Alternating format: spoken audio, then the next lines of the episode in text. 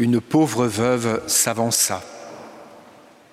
Dans nos textes d'aujourd'hui, ce sont deux femmes, deux femmes seules et en deuil, en effet, qui tiennent la première place.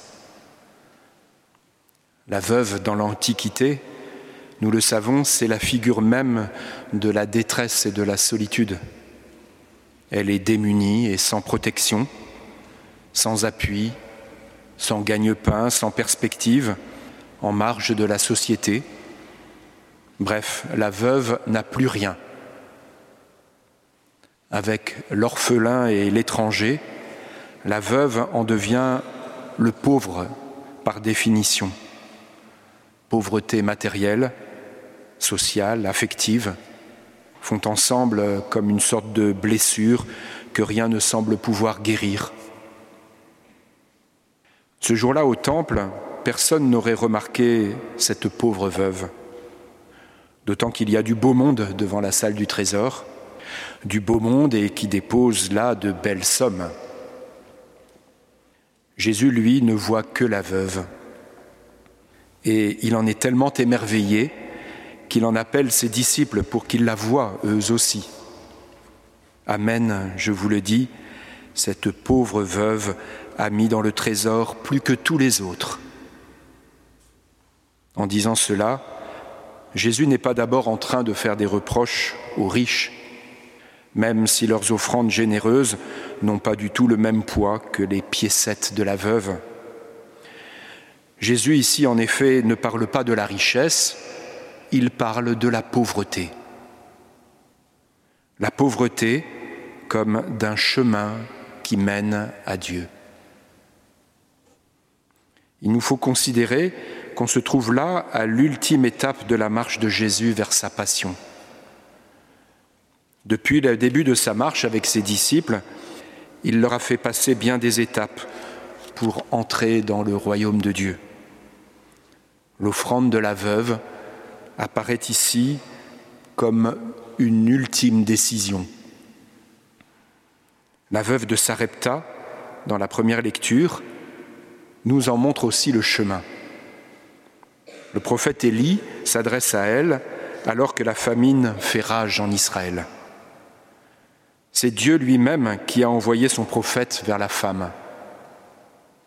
Car Élie lui-même est prêt à mourir de faim. La femme n'a plus qu'une poignée de farine et un peu d'huile pour préparer une dernière galette. Elle a prévu de la manger avec son fils, puis elle sait que tous deux vont mourir. Or le prophète lui demande pour lui cette dernière galette. La femme doit donner ce qui lui reste alors que son fils et elle sont déjà au seuil de la mort. Élie lui dit alors N'aie pas peur, jarre de farine point ne s'épuisera, vase d'huile point ne se videra. Alors la pauvre veuve obéit. Cette pauvre veuve était une païenne. Son obéissance est d'autant plus remarquable qu'elle met en jeu sa vie et celle de son fils. En réalité, elle donne presque rien, une simple galette de farine. Mais en donnant cette galette, elle donne tout, tout ce qui lui restait. En donnant sa galette, elle remet sa vie et celle de son fils sur la seule parole du prophète. Et du don de soi, du don de soi jusqu'à l'épuisement de soi, jaillit alors comme une inépuisable abondance. Inutile de développer davantage, une seule chose est sûre, c'est toujours ainsi. C'est toujours ainsi et jamais autrement que se passent les choses dans l'expérience ultime de l'homme. Ce sont lors de ces moments où la vie apparaît au bout de ses possibilités, où les forces manquent et la confiance chancelle, ces moments où tout semble acculé au néant et à l'échec.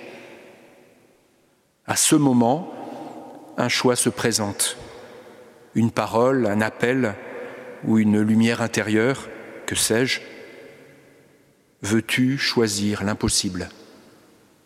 Veux-tu donner ce presque rien qui est pourtant en ce moment le tout de ta vie? Veux-tu le donner pour le remettre à un autre? Un autre avec euh, un A majuscule. Veux-tu poser cet acte de foi qui va te conduire au-delà de toi Jarre de farine, point ne s'épuisera, vase d'huile, point ne se videra.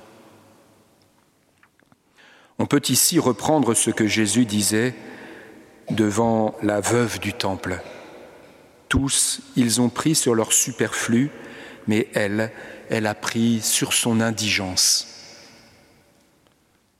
Prendre sur son indigence, prendre sur son manque, sur sa pauvreté, c'est-à-dire donner son vide, son dénuement. Les riches donnent ce qui leur est extérieur. La veuve donne sa pauvreté, cette pauvreté qui a atteint son cœur, cette pauvreté qui est toute elle-même. J'avais envie de nous rappeler ce que dit David dans le psaume 50. Si j'offre un sacrifice, tu n'en veux pas, tu n'acceptes pas d'holocauste. Le sacrifice qui plaît à Dieu, c'est un esprit brisé. Tu ne repousses pas, ô mon Dieu, un cœur brisé et broyé. En réalité, en cet endroit de l'Évangile, Jésus lui-même va entrer dans sa passion. Lui aussi va se dépouiller de lui-même. Lui aussi va se faire le pauvre par excellence en étant dépouillé de tout et en se vidant même de lui-même. Il s'offre tout entier par obéissance à son Père. C'est pour cela qu'il est venu, pour cela qu'il s'est fait homme, pour ce don ultime. À la Passion, en réalité, c'est aussi le Père lui-même qui donne tout ce qu'il a il offre son Fils unique en sacrifice, l'objet de son amour, afin que nous ayons la vie. Dieu a tant aimé le monde qu'il a donné son Fils unique. Déjà, nous en souvenons le sacrifice d'Abraham, ou par Abraham de son fils Isaac, de son unique, son bien-aimé, préfigurait ce don Dieu, en donnant son Fils, donne tout ce qu'il a. Dieu se fait totalement pauvre. Tout donner et se donner soi-même, c'est la porte étroite qui fait entrer dans l'immensité du royaume des cieux. Ce don total, chacun de nous aura à le présenter un jour, à notre dernier jour. Ce jour-là, soit nous essaierons à tout prix de tenir encore une vie qui nous semble arrachée, soit nous pourrons l'offrir, l'offrir comme une offrande, comme deux piécettes. Le don de tout nous-mêmes à celui qui nous a tout donné. Et dès aujourd'hui, notre vie est orientée vers ce don ultime. Et lui seul porte en lui-même toute la saveur de notre existence. Une existence qui, chaque jour, peut se remplir de décisions, de services, de charité, pour peser d'un poids d'humanité véritable. Mais la richesse de notre humanité engagée se mesure à la perspective du don que l'on pourra en faire. Ce que nous accumulons pour nous-mêmes n'a pas de sens. Ce n'est que jouissance stérile. Ce que nous développons pour le donner totalement, voilà qui nous rend libres de la liberté de l'amour. Et si ce que nous essayons de développer un jour bute sur un échec, sur euh, une souffrance, sur un non-sens, alors peut-être nous est-il possible d'essayer de l'offrir déjà comme le don ultime, comme les prémices de ce don que nous aurons à faire au dernier jour.